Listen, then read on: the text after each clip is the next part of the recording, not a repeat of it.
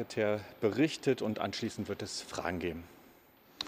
Ja, vielen Dank und herzlich willkommen Ihnen allen hier bei uns im Willy Brandt-Haus zur Pressekonferenz. Ähm, hinter uns liegt gerade die Sitzung des äh, Präsidiums der SPD. Gleich findet die Sitzung des Parteivorstandes statt. Sie können sich vorstellen, das Thema der Preissteigerung und insbesondere der Energiepreise hat selbstverständlich auch heute im Mittelpunkt gestanden. Der Bundeskanzler hat gestern in einem ausführlichen Interview bei den Kollegen der ARD davon gesprochen, dass wir es im Zusammenhang mit den Energiepreisen mit sozialem Sprengstoff zu tun hätten. Das ist eine Einschätzung, die auch in dieser Wortwahl wir ausdrücklich teilen und die Anlass sein sollte und sein muss für energisches, entschlossenes und gemeinsames politisches Handeln. Deswegen ist heute ein sehr wichtiger Tag. Sie wissen, am Nachmittag findet die sogenannte konzertierte Aktion bzw. deren Auftakttreffen auf Einladung des Bundeskanzlers statt. Um die Erwartungen daran realistisch einzuordnen, muss man sagen, es ist heute kein Zauberworkshop, der dort stattfinden wird. Auch nach diesem Treffen werden nicht alle Probleme gelöst sein.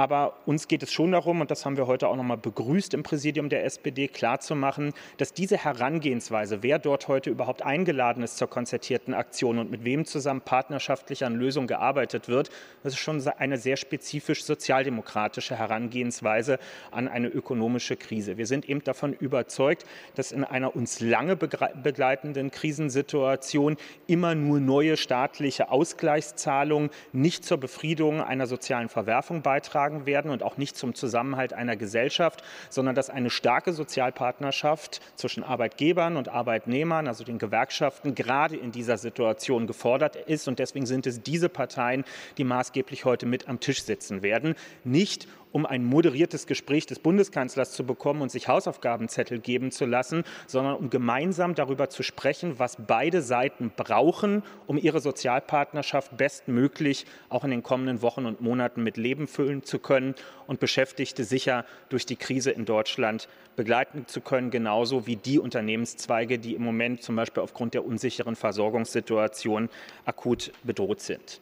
Gleichzeitig hat diese konzertierte Aktion, die heute zusammenkommt, eine Vorgeschichte, die niemand vergessen sollte. Die beiden Entlastungspakete der Bundesregierung im Umfang von über 30 Milliarden Euro stehen im Raum. Ich weiß, Sie und wir können das zum Teil nicht mehr hören, aber ich wiederhole es hier nicht als Parteipropaganda, sondern weil wir sehr genau wissen, dass viele Menschen im Land schlicht noch gar nicht mitbekommen haben, dass hier finanzielle Entlastungen für sie auf dem Weg sind und das nicht, weil sie sich nicht informieren würden, sondern weil vieles davon einfach noch gar nicht auf den Konten angekommen ist. Manche Leistungen wie die 200 Euro für Bezieherinnen und Bezieher Bezieher in der Grundsicherung kommen jetzt in diesem Monat an oder auch die 100 Euro, die für Kinder ausgezahlt werden. Anderes wie die 300 Euro Bruttoenergiegeld, die werden im September dann auf den Lohnzetteln der Beschäftigten ankommen. Die Abschaffung der EEG-Umlage auch auf den privaten Stromverbrauch ist jetzt gültig per 1. Juli diesen Jahres, also seit wenigen Tagen. All das wird jetzt langsam erst ankommen und bildet eben im Umfang von 30 Milliarden Euro eine Grundlage, auf der die konzertierte Aktion und das gemeinsame Handeln von Gewerkschaften, von Arbeitgebern, von Politik, Wissenschaft, Bundesbank und vielen anderen aufbauen kann. Und insofern wursteln wir uns nicht durch, sondern verfolgen einen Plan, diese Gesellschaft mit allen wesentlichen Akteuren zusammenhalten zu können. Für die Sozialdemokratie ist gleichzeitig klar, wenn heute diese alle Akteure zusammenkommen, dann werden sich alle ein bisschen auch zusammenreißen müssen, nicht einfach die üblichen Gassenhauer aus dem Keller mitzubringen, die man schon seit vielen Jahren verfolgt. Manches davon war in den letzten Tagen immer mal wieder als kleine Folklore, würde ich jetzt, jetzt vielleicht abstempeln wollen, zu hören. Da war die Rede von einer Einschränkung des Streikrechts aufgrund eines nationalen Notstandes oder auch der Einführung einer 42-Stunden-Woche. Das kann aus Sicht der SPD, und das wird Sie nicht überraschen, natürlich kein Beitrag zur Lösung sein. Und zwar nicht nur weil es nicht unseren parteipolitischen Vorstellungen eines gerechten Arbeitsmarktes entspricht, sondern weil wir ja auch nicht vergessen dürfen, dass wir trotz einer krisenhaften Gesamtsituation uns in einem Umfeld bewegen, in dem wir eine rekordniedrige Arbeitslosigkeit in Deutschland haben und wie man die benötigten Fachkräfte auf diesem leergefegten Arbeitsmarkt gewinnen möchte, wenn man ihnen gleichzeitig steigende Wochenarbeitszeiten in Aussicht stellt. Das scheint mir nicht ganz vom Ende her durchdacht zu sein und würde ich daher mal unter der Rubrik Verhandlungsmasse für die nächsten Wochen und Monaten verbuchen wollen. Ich glaube, dass heute Abend alle deutlich klüger und deutlich strategischer in dieses Treffen hineingehen werden. Ich möchte Ihnen zuletzt noch davon berichten, dass wir in der vergangenen Woche unsere Auftaktaktionswoche zur Transformations-, zur Strukturwandelpolitik als SPD gestartet haben. Sie wissen, wir haben uns im Parteivorstand bereits im April vorgenommen, dass die Arbeit der gesamten Sozialdemokratischen Partei Deutschlands in diesem und im nächsten Kalenderjahr vom Thema des Strukturwandels und der Transformation geprägt sein soll. Wir wollen mit unseren Mitgliedern, aber auch mit befreundeten Organisationen und Verbänden rausgehen, um darüber zu erfahren, was eigentlich Gelingensbedingungen von Transformationsprozessen sind. Wie muss eigentlich Infrastruktur gestaltet sein? Wie muss Zivilgesellschaft organisiert und unterstützt werden, damit Menschen die Wandelprozesse, die überall und unweigerlich auf uns zukommen, nicht als Bedrohung, sondern tatsächlich als berechtigte Chance auch begriffen werden? Dafür bin ich selbst vergangene Woche in der Lausitz nicht zufällig unterwegs gewesen, um beim Bahnwerk in Cottbus, wo 1200 Industriearbeitsplätze entstehen werden, mich über eine Erfolgsgeschichte zu informieren aber gleichzeitig eben auch anschließend zur LEAG zu gehen, den großen regionalen Energieversorger, der gerade große Pläne gemacht hatte, wie auf Erneuerbare umgestellt werden kann und nun mit einer Situation konfrontiert ist, in der plötzlich doch länger Kohleabbau und Kohleverstromung gefragt ist. Und wer jetzt denkt, naja, dafür haben die doch lange gekämpft, dass sie das noch länger machen können und jetzt können sie sich ja freuen, das ist mitnichten so, sondern das trifft eben Unternehmen, die sich schon längst auf Strukturwandelprozesse begeben haben, wirklich ins Mark, wenn all diese Pläne nochmal umgeschmissen werden, wenn Ausbildungs- und Beschäftigungspläne nochmal verändert werden müssen. Und das war wichtiger Anlass für uns nochmal zu begreifen, was wir auch vielen Beschäftigten und Unternehmen in Deutschland im Moment abverlangen. Und nicht zuletzt ist mir nochmal deutlich geworden bei einem Besuch beim Glashersteller GMB in Schernitz, ebenfalls in der Lausitz, dass wir alle in der Politik und auch in oberen Bundesbehörden in diesen Tagen sehr stark auf unsere Wortwahl achten müssen, denn jedes Wort wird als Politik, und so soll es ja auch sein, aufgefasst. Wenn so ein Glashersteller dort mit 300 Beschäftigten, der als einziger Hersteller europaweit, Spezial, europaweit Spezialglas für Photovoltaikanlagen modernster Bauart produziert, wenn der in einer Ungewissheit sich im Moment befindet, ob die dringend notwendige 365 Tage im Jahr 24-7 Gasversorgung auch im Falle eines russischen Gasstopps noch gewährleistet sein kann.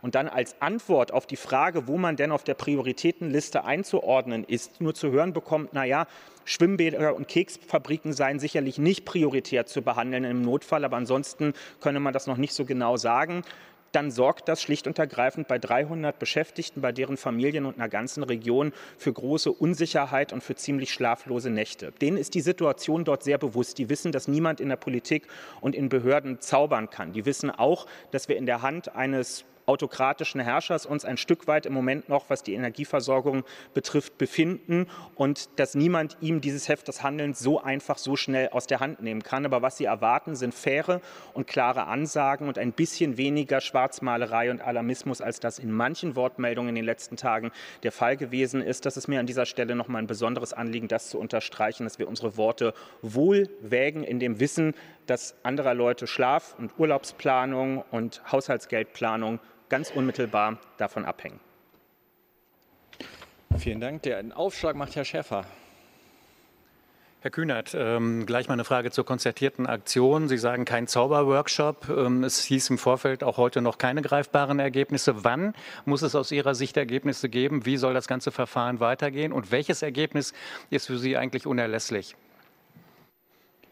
Wir sehen die konzertierte Aktion als einen permanenten Prozess, der jetzt eingeleitet wird. Das heißt, ich werde Ihnen jetzt auch nicht ein Datum in zwei, vier oder sechs Wochen nennen, zu dem dann eine Aktionsliste hergestellt wird, sondern wir wollen, dass hier ein Bündnis eingegangen wird zwischen allen relevanten Akteuren, die sich letztlich in die Hand versprechen, die Herausforderungen, in denen wir schon sind und die vor uns liegen, zu jeder Zeit gemeinsam zu bewerkstelligen und sich nicht gegeneinander in Stellung zu bringen. Und der Staat, die Politik, die Bundesregierung in diesem Fall ähm, hat dabei eine begleitende Funktion. Wir wollen, dass Maßgebliches zur Absicherung von Haushalten in Deutschland über die Erwerbseinkommen und damit über die Situation der Beschäftigten, die mit Arbeitgebern und Arbeitnehmern auszuhandeln ist, äh, hergestellt werden kann. Wir wissen aber darum, dass politische Rahmensetzung, sei es über Gesetze, sei es äh, über Verordnungen und anderes mehr dazu beitragen können, günstige Bedingungen dafür herzustellen. Und wie das am besten gelingt, darüber soll gesprochen werden. Und ansonsten ähm, ist das alles Gegenstand von natürlich auch Tarifverhandlungen in diesem Jahr, die zu gegebener Zeit anstehen werden. Kurze Nachfrage. Sie haben keine konkrete Forderung an dieses Bündnis, das sich da bildet? Es wäre eine Verdrehung des Zwecks der konzertierten Aktion, wenn ich oder irgendein anderer Parteienvertreter an dieser Stelle eine Forderung an die konzertierte Aktion richten würde. Sie wissen auch, das ist ja gar kein Beschlussgremium. Die konzertierte Aktion findet sich nirgendwo im Grundgesetz der Bundesrepublik Deutschland wieder. Es ist auch kein Gremium des Deutschen Bundestages. Es ist kein Ministerium. Nichtsdestotrotz möchte ich das damit nicht kleinreden. Da kommen die wesentlichsten Akteure unserer Volkswirtschaft zusammen. Und allein, dass das passiert, und zwar nicht nur branchenspezifisch, sondern branchen übergreifend ist ja ein Zeichen in diesen Tagen. Ich glaube, viele auch vergleichbare westliche Wirtschaftsnationen in dieser Welt beneiden uns darum, eine intakte Sozialpartnerschaft, zumindest das Grundgerüst einer intakten Sozialpartnerschaft in Deutschland zu haben, in der so etwas überhaupt möglich ist. Was ich aber natürlich schon dazu sagen möchte, ist unabhängig von der aktuellen Notsituation, dass sich in so einem Moment zeigt, wie wichtig gerade auch in Nicht-Krisenzeiten eine funktionierende Sozialpartnerschaft und eine hohe Tarifbindung ist. Ähm, das, äh, die Europäische Kommission hat ja kürzlich gerade im Rahmen der Vereinbarung zu europäischen Mindestlöhnen sich auch eine Selbstverpflichtung für die Mitgliedstaaten auferlegt, dass die Mitgliedstaaten stärker was für die Tarifbindung tun müssen. Jeder Mitgliedstaat, der nicht wenigstens 80 Prozent Tarifbindung hat, muss in den kommenden Monaten und Jahren nachweisen, wie er sich auf den Weg machen will, die Tarifbindung zu stärken. Und auch wir in Deutschland haben nur knapp 50 Prozent Tarifbindung. Und insofern sollte die konzertierte Aktion auch Anlass sein, dass viele in Deutschland auf der Arbeitgeberseite, auf der Arbeitnehmerseite, Seite und alle miteinander sich vergegenwärtigen, dass Sozialpartnerschaft nicht nur was für Schlechtwetterzeiten ist, sondern dass sie davon lebt, dass sie in Schönwetterzeiten schon hergestellt wird. Herr Fischer von der DPA. Vielen Dank. Herr Kühnert, ich hätte zwei Fragen. Zum einen zum Thema Entlastung. Sie haben die beiden Entlastungspakete erwähnt. Es gibt trotzdem jetzt schon Forderungen nach weiteren Entlastungen. Wie stehen Sie dazu? Ähm, finden Sie das richtig, jetzt schon darüber zu diskutieren oder halten Sie das für verfrüht? Äh, und eine Frage zur Außenpolitik hätte ich. Äh, Ihr Parteivorsitzender Lars Klingbeil hat vor zwei Wochen eine Grundsatzrede zu dem Thema gehalten. Ähm, in der hat er den Satz gesagt, äh, Deutschland muss den Anspruch haben, Führungsmacht zu sein. Mich würde interessieren, ob Sie sich diesen Satz persönlich zu eigen machen und ob die gesamte Parteiführung sich den zu eigen macht. Ich kann an dieser Stelle nicht für die gesamte Parteispitze sprechen, weil wir da jetzt noch gar keinen Raum hatten, ausgiebiger darüber zu sprechen. Ich gehe davon aus, dass das vielleicht auch gleich Thema im Rahmen des Parteivorstandes und bei anderen Gelegenheiten sein wird. Der Parteivorsitzende hat, und das völlig zu Recht, von seinem Recht Gebrauch gebracht, programmatische Aufschläge zu machen. Sie wissen, wir sind lange, auch ich persönlich, dafür eingetreten, dass die Partei, äh, die SPD, sich als äh, etwas Eigenständiges, als etwas programmatisch Denkendes begreift. Und insofern ähm, füllt der Parteivorsitzende Lars Klingbeil das gerade im Bereich der Europa- und internationalen Politik in diesen Tagen intensiv aus, auch mit vielen Reisen, die er äh, ins Ausland unternimmt. Und ähm, seine Rede, die er gegeben hat, äh, verstehe ich, und so hat er das ja auch geäußert, als einen Auftakt für eine Diskussion, die wir beispielsweise auch mit unseren Parteimitgliedern Anfang November auf einem großen Debattenkonvent weiterführen werden. Ähm, wenn wir uns hier vornehmen, zwei Jahre lang über das Thema Transformation Situation und die Veränderungen, die grundlegenden Veränderungen der Welt und der Ökonomie, in der wir uns bewegen, zu sprechen, dann beinhaltet das auch die Auswirkungen der Zeitenwende und äh, damit die Auswirkungen auf internationale Lieferketten, ähm, auf geopolitische Fragen und anderes mehr zu diskutieren. Und dann ist diese ähm, Diskussion auch zu führen und dass Deutschland eine Führungsrolle äh, übernimmt. Das ist ähm, unübersehbar, finde ich, in diesen Tagen, wenn man sich anschaut, ähm, wie der Bundeskanzler vorgegangen ist ähm, rund um das äh, G7-Treffen. Und zwar nicht nur die Durchführung des Treffens, was nun zufällig in Deutschland stattgefunden hat, weil wir die Gastgeberrolle dieses Jahr haben, aber auch die Hinleitung zu diesem Treffen. Das Reiseprogramm, was ja für manche offenbar erst im Nachhinein, für uns schon vorher einen Sinn ergeben hat, die erste Asienreise nach Japan zu führen, ähm, dann gerade auch viele BRICS-Staaten abzuklappern, ähm, Südafrika und andere einzuladen eingeladen zu dem Gipfel. Das ist ja kein Zufall gewesen, sondern es folgt ja einer Analyse davon, wie man veränderten globalen Verhältnissen auch in Fragen von Diplomatie und Handel begegnen muss. Den Durchbruch, der jetzt zwischen den Koalitionsfraktionen dann in dem Zusammenhang auch zum CETA-Abkommen erzielt werden konnte. Also es ist ganz klar, dass Deutschland maßgeblich mit den Takt im Moment gerade vorgibt, wenn es darum geht, die internationale Ordnung und unsere Handelsbeziehungen ähm, auch an die Erfordernisse der Zeit anzupassen. Und so habe ich die Rede auch interpretiert und kann das auch voll und ganz unterstützen.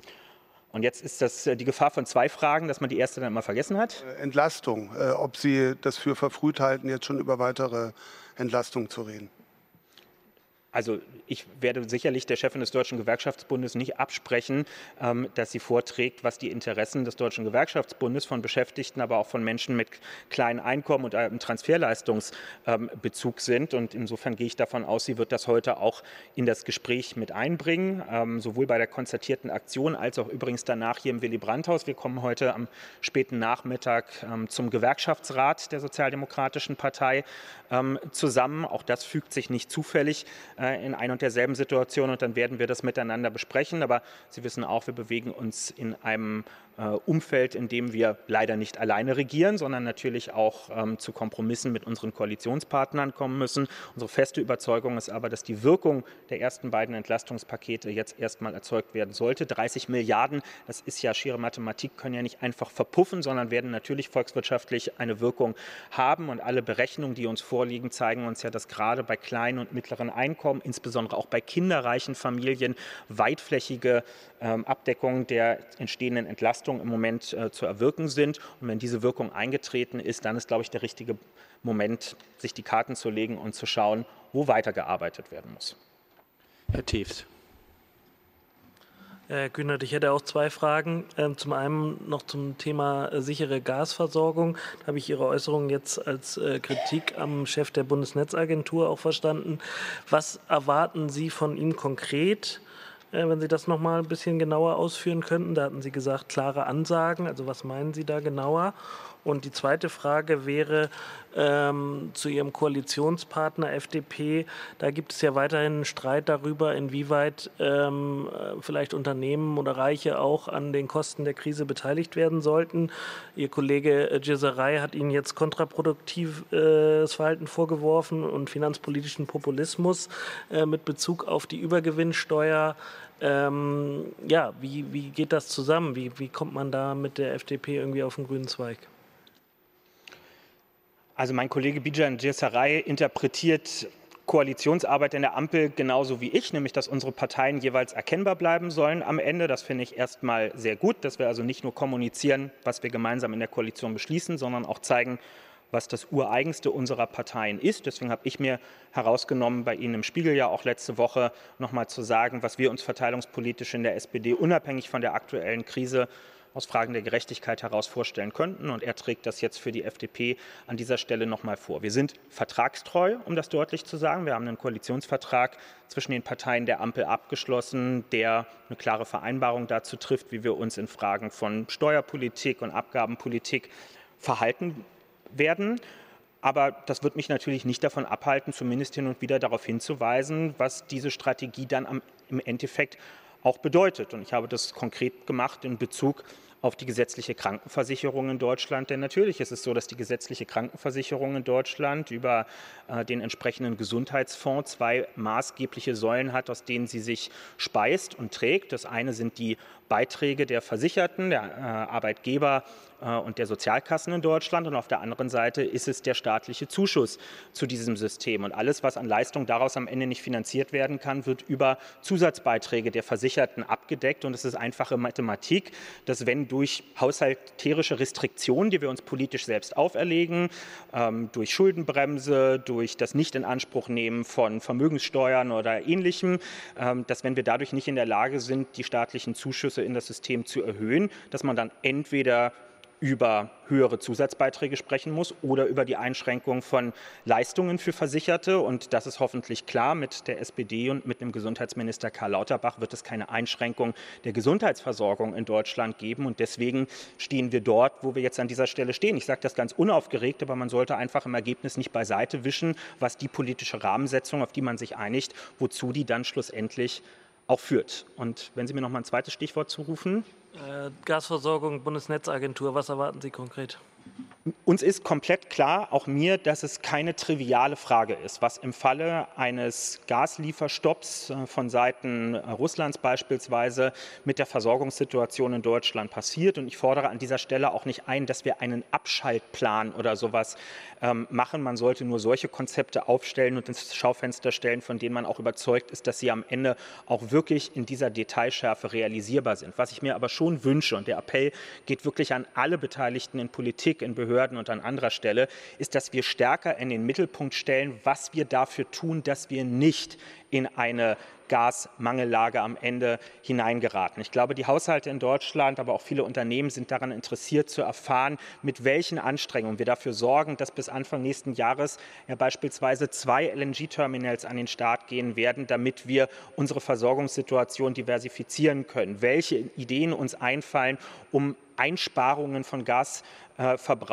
auch äh, incentivieren, also belohnen zu können. Das sind, glaube ich, Diskussionen, die wir jetzt führen sollten, während aber allgemeine Debatten darüber, ab welcher Gas Drucksituation im Netz die Therme sich zu Hause abschaltet und wie lange man dann auf einen Installateur warten muss, bis die wieder angestellt werden kann. Das sind, glaube ich, Kennziffern, die viele sich gar nicht vorstellen können und die schlussendlich nur ein flaues Gefühl im Magen hinterlassen, aber nichts dazu beitragen, den gemeinsamen Kampfeswillen zur Bewältigung dieser Situation zu stärken. Aber um genau das muss es ja eigentlich gehen, dass wir aus einer schwierigen Situation möglichst viel Chakra-Momentum herausziehen, um zu sagen, in einer schwierigen Situation lassen wir uns nicht auseinandertreiben, sondern rücken zusammen. Jeder trägt im Rahmen seiner und ihrer Möglichkeiten das Bestmögliche dazu bei, dass wir gestärkt aus dieser schwierigen Drucksituation hervorgehen.